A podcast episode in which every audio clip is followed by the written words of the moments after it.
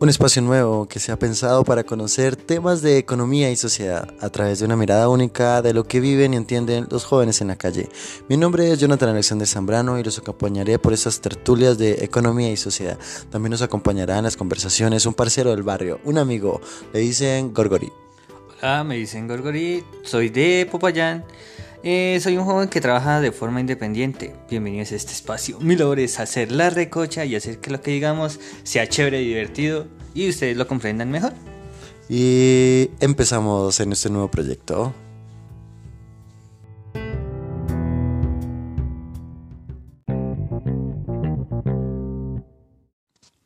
Vamos a iniciar con el tema del día de hoy, que es el desempleo en la población juvenil. Eh, los jóvenes entre 14 y 28 años, así está definido por ley, esos son los jóvenes en el país. Eh, somos actualmente 12.403.000 personas. Eh, hace poco el DANE reveló unas cifras preocupantes sobre los ninis. Este, Gorgori, ¿tú sabes qué son los ninis?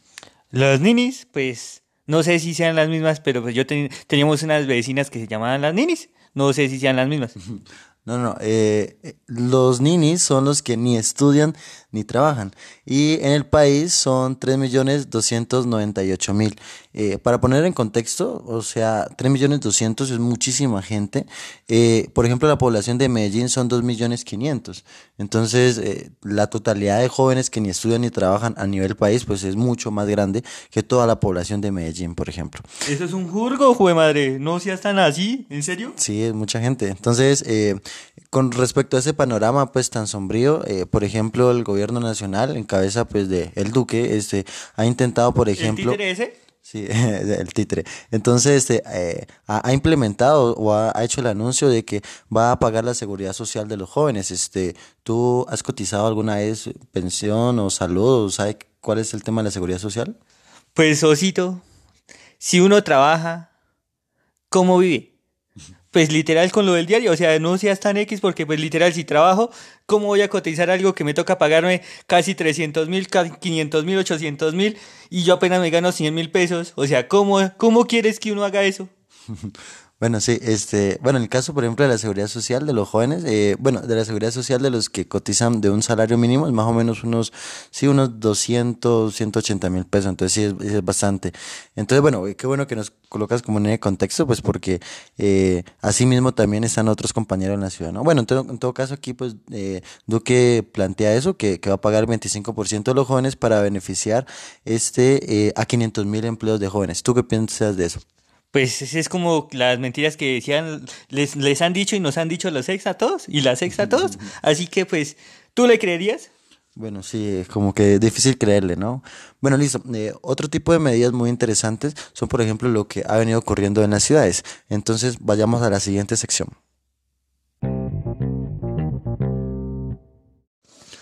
Y para poner los ejemplos, pues vamos a mirar pues qué sucede en Bogotá y Medellín. Eh, por ejemplo, en Bogotá, este, la alcaldesa va a destinar 1.7 billones, eso es mucha plata, eh, Gorgori, eh, 1.7 con 12 ceros a la derecha, eh, para el tema de juventud. ¿Dónde será que sale esa plata? Okay?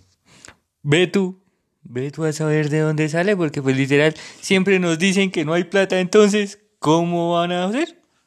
Bueno, pues ahí te paso el chisme, ¿no? Este, eh, se va a redireccionar pues algunos recursos, eh, se van a suspender obras de forma temporal en temas de infraestructura vial y transporte público. ¿Qué tal? Ah? Es decir, que ya no va a haber más transmilleros. Mm, no, sé, ¿en serio? No sé, creería que no. No, si los transmilleros son chéveres. Bueno, pues eh, otra cosa piensa la gente allá de Bogotá, ¿no? Bueno, entonces, bueno, esa es una, una, por ejemplo, una estrategia. Y en Medellín eh, hay dos elementos muy chéveres que te los voy a compartir acá. Eh, el, allá la organización gremial, pues ha hecho unas propuestas muy interesantes. Por ejemplo, el de, el de que se le compre cosas a los emprendedores juveniles, ¿no? allá en Medellín. Entonces, por ejemplo, si alguien produce algún, algún alimento, pues que los restaurantes puedan efectivamente comprarle esos alimentos a, los jóvenes y, y, comercializarlos en sus locales. ¿Qué, qué piensas de eso? Es decir, que yo puedo llevar mis pan de bonos, mis pan de maíz, todos así recién hechecitos, aunque pues me demoraría un, poco, un jurgo en llegar, pero pues, ¿los puedo llevar? Eh, bueno, no, sé, no sé si solamente es para los jóvenes de Medellín, pero bueno, sería una buena pregunta para hacer allá a, las empresas de allá. Pues sí, porque pues, o sea, si yo llevo mis pan de bonitos, o sea, yo que soy, era panadero de chiquito, aprendí a, a hacer pan de bonitos, pan de maicitos, así bien riquitos. Entonces, si yo los llevo y si me llevo yo también, no me, no me puedo vender yo también. Si pregunto, ¿no? Bueno, bueno, no, no, no sé, to- tocaría ver. Bueno, e- esa es una, ¿no? Eh, la otra se- es una estrategia que se llama Temtech. Eh, ¿Qué te suena el Temtech o qué? Temtec. A ver, Temtec, yo la pienso y me sigue sonando a Temtec. Pues no sé qué es Temtec, dime tú. Bueno, sí, eh, Temtech es eh, para los que nos escuchan y aquí para Gorgori también. eh, se escribe TMP, Temp y Tech, o sea, Tech como tecnología, Tech. Entonces, Temtech. eh, bueno, es una idea, es una, eh, la intención es que sea como una plataforma que eh, aglutine eh, innovación juvenil, eh, que los jóvenes tengan nuevas ideas, pero sobre todo que el gobierno nacional, por ejemplo, lance retos. ¿no? Retos eh, a la juventud y que estos retos, pues eh, las Temtech sean las encargadas de desarrollarlo junto a, los jóvenes y que si ganan, pues se- ganen la, contratación del Estado. Una, una idea me parece bastante interesante. Te pongo un ejemplo ahí para que lo comprendas facilito. Eh, Sabes o sabemos, eh, bueno, ahorita te cuento más bien el tema de los CMJs, son consejos municipales de juventud, se van a elegir este año y según lo que se prometió el año pasado, el registrador vino a Popayán y dijo que iba a hacer las elecciones de forma virtual. Imagínate, entonces ya los, los jóvenes de 14, 15 pueden votar desde su celular, abren una aplicación y en vez de ir a las urnas, por ejemplo aquí en el norte, eh, tú sabes, se vota ahí en el SENA, entonces en vez de ir a votar al SENA en- con un papelito y, marcar la X, pues pueden votar desde su celular. Entonces eso, es, por ejemplo, es un reto tecnológico, pues para que no haya fraude, para que no haya hackers, cosas así. Entonces, eh, si alguien lo hace, un atente lo hace, pues se podría ganar la licitación y beneficiar, beneficiar a los jóvenes de que hayan eh, realizado pues el software ¿no? de, de protección de la, de la información de los votantes. Bueno, eso es como lo que te quería contar. Eh, ¿Tú qué opinas de, de eso? Por ejemplo, ¿tú te lanzarías a unos CMJs? Pues si un hacker me apoya, yo, yo me la lanzo. O sea, yo ahí sí no tengo ningún problema. No, no, no, pero, pero la intención pues es que obviamente eh, los jóvenes líderes vayan apoyados pues por su, por su colectivo de jóvenes que los conocen y confían en él. Eh, eh, ¿qué, qué- piensas? Pero pues yo me lanzo, pero pues vuelvo y te repito, si un hacker me apoya, yo no tengo la culpa, porque pues yo no tengo la culpa, es un hacker. Bueno, bueno, listo. Entonces, bueno, eh, ahí ya este, creo que queda suficientemente ejemplificado que es el tema de la gente. Gracias, Gorgori. Eh, pasar, pasaríamos entonces a la última parte, la última sección, que ya son las causas de todo este fenómeno. Bueno, para el tema de las causas hemos querido mencionar que si bien el DANE pues publicó unas cifras de que entre enero y marzo del 2021 eh, la cantidad de jóvenes desempleados era bastante alta, del 23,9%, pues el fenómeno no es de ahora ni, ni de la pandemia, sino que es algo estructural. Eh, bueno, Gorori, te cuento, es una, una tasa de desempleo del 23,9 es alta, o sea, después de que pase el 10% para arriba eso es bastante alto y en ese caso ya es 23,9, lo cual es un sector que tiene un alto nivel de desempleo. El fenómeno es desde hace mucho tiempo, como una, una prueba, pues es por ejemplo el tema de la eh, flexibil- flexibilidad laboral que promovió un presidente que estaba en 2002, eh, con la ley 789 de 2002. No sé si sepas o te acuerdas qué presidente estaba para esa época. Eh, pues si no estoy mal y si no mal no recuerdo, era uno que decía, hijitos, voy a promover la seguridad democrática. Pero pues ya tú me dirás si estoy bien o mal. Sí, sí, sí, eh, eh, sí, eh, ese era.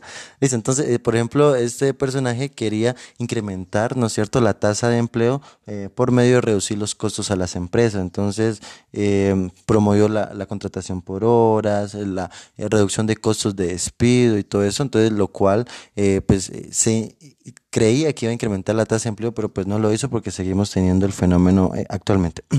Eh, entonces, ¿qué es lo que causa el tema aquí en, en Colombia? Ah, como ya mencionaba, es algo estructural. eh, por ejemplo, la OIT ha venido OIT. trabajando- ¿Qué es OIT? La, la OIT, pues, es la Organización Internacional del Trabajo. Sí, ay, qué pena, no, no te desglosé las, las siglas. Ah, de razón, porque yo estaba solo en OIT. Me quedé con OIT. ¿Qué es OIT? Ya, ahí ya te entendí. Listo, listo, la Organización Internacional del Trabajo. Entonces, por ejemplo, explica que eh, lo que sucede con los jóvenes actualmente es que se crea un espacio de transición, ¿no es cierto?, que viene de lo que es pues los jóvenes en, en la edad moderna. Digamos, anteriormente eh, los jóvenes eh, vivían pues en los campos y, y pasaban muy fácilmente su adolescencia a, a- a trabajar ahí en la finca, ahí mismo. Entonces, como que no había ese espacio de transición de lo que era la familia, pues a al, trabajo, ¿no? Eh, hoy en día sí, por ejemplo, los jóvenes este, estudian, están con su familia mucho tiempo y este, hay un periodo amplio en el cual pues se dedican, por ejemplo, a hacer voluntariados, a, viajar, a conocer, a, estudiar dos carreras, bueno, lo, que crean conveniente y ya más adelante es que empiezan a, buscar un empleo y ese empleo pues es el la primera parte y luego ya empiezan luego a consolidarse, o sea, ese periodo de transición se ha ampliado, por lo cual pues eh, digamos los jóvenes actualmente necesitan apoyo para poder pasar fluidamente por ese periodo de transición. Y ahí es donde vamos a centrarnos entonces en esa problemática. Eh, actualmente los jóvenes se están quedando como atascados, atorados ahí en cómo pasar efectivamente desde punto de inicio a pasar por la transición y llegar a, una, a un empleo pues consolidado. Entonces, este, vamos a, mirar algunos elementos que caracterizan ese periodo de transición, por ejemplo, en países pobres como el nuestro, que según pues la, la OIT que, que te explicaba. Bueno, listo. Ahora sí. Eh, por ejemplo, fenómenos característicos que ocurren en nuestro país. El tema de la economía informal. No sé si tú tengas algo que mencionar, cómo te digo a ti en la economía informal, a tus compañeros. Pues yo trabajé como vendedor informal, así, y vuelvo y lo repito, vendía mis pan de bonitos, mis pan de maicitos, así bien riquitos. Entonces, nos iba re mal, porque pues ahorita, incluso hasta ahorita es difícil poder vender siendo informal. Listo, este, ¿qué, ¿qué, otros ejemplos de economía informal has visto en las calles?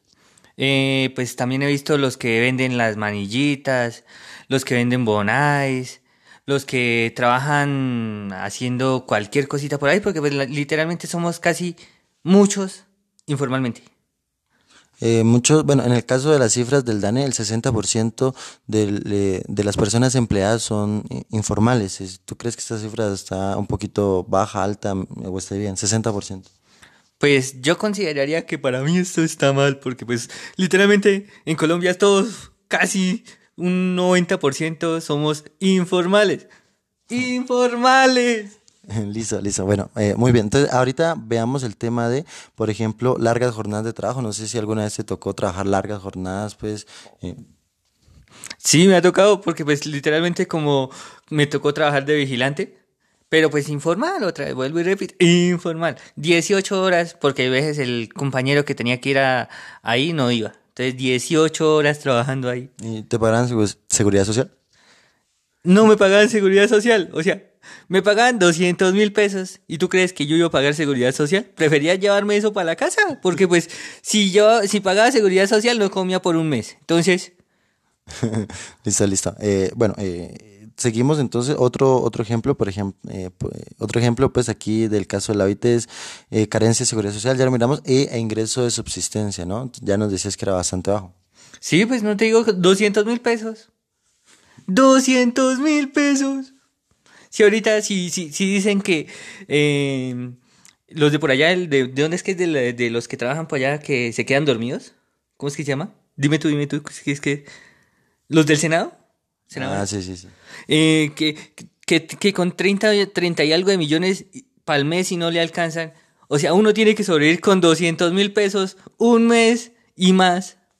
Entonces eso, eso me da pie a otro fenómeno también que está aquí y es que por ejemplo en esa transición que estábamos explicando, este, hay algunos que entran con más ventaja que otros. Entonces, por ejemplo, en nuestros casos, nuestros compañeros, uno mismo entra con una desventaja que es que le toca esforzarse el doble pues por encontrar un, empleo más o menos digno y en cambio hay otras personas que tienen la rosca, pues la famosa rosca en la cual pasan de una, ¿no? Pasan de una y ya son gerentes de alguna empresa o son este altos funcionarios o son eh, asesores de como tú decías, de congresistas y todo eso.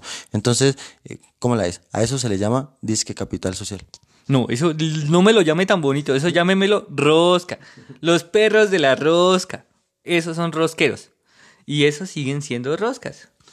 listo, listo. Entonces, bueno, eh, bueno, entonces digamos, este, la, esta OIT hace el llamado como a que cuáles son las eh, medidas para solucionar esto. pues no son las finales, pero sí ayudan como a entender un poquito el fenómeno. Una, pues obviamente, es que se haga una, eh, una, una formación en competencias básicas y laborales, pero pues que estén unidas a prácticas laborales. Y otra muy importante que viene atado a esto es cómo eliminamos la rosca, pues habrían dos formas.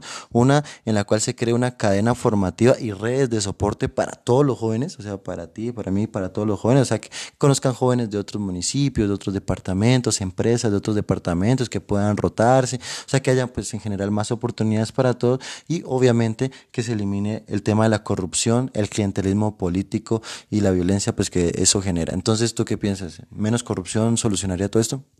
Pues sí, porque pues yo, literal, aquí estamos hablando de jóvenes. Yo recomendaría, por ejemplo, los de los senadores que se quedan dormidos por allá, que se quedan haciéndose las, los echándose setas, cambiarlos, todos por jóvenes. Y pues con, por jóvenes que, que de verdad influyan, porque pues si no, nos vamos a quedar en la misma, en la misma y con las mismas roscas. Eh, listo, listo. Entonces, bueno, con eso terminamos esta última sección, que es el tema de tratar de entender las causas del fenómeno, y ya iríamos a las conclusiones.